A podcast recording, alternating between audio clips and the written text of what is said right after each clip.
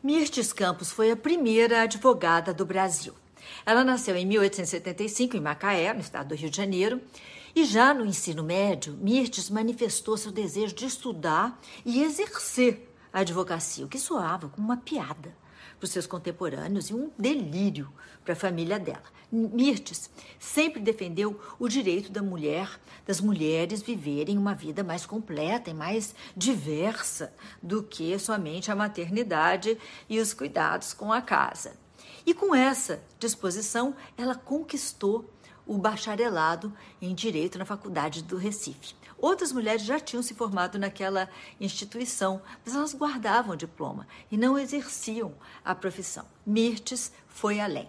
Com o empenho, ela conseguiu a autenticação do seu diploma pelos órgãos necessários, mesmo sabotada por um desembargador e desestimulada por muitos funcionários das secretarias e dos tribunais de direito.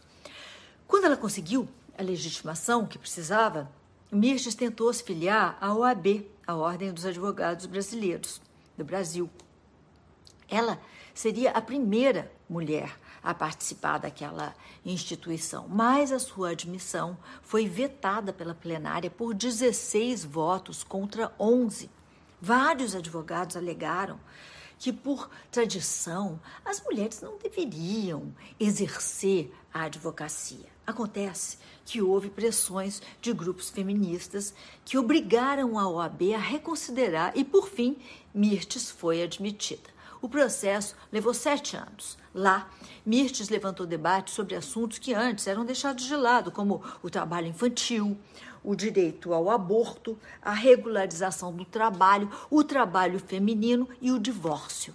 As posições de Mirtes sobre o divórcio geraram polêmica e ela foi censurada e acusada de estimular o fim da família brasileira.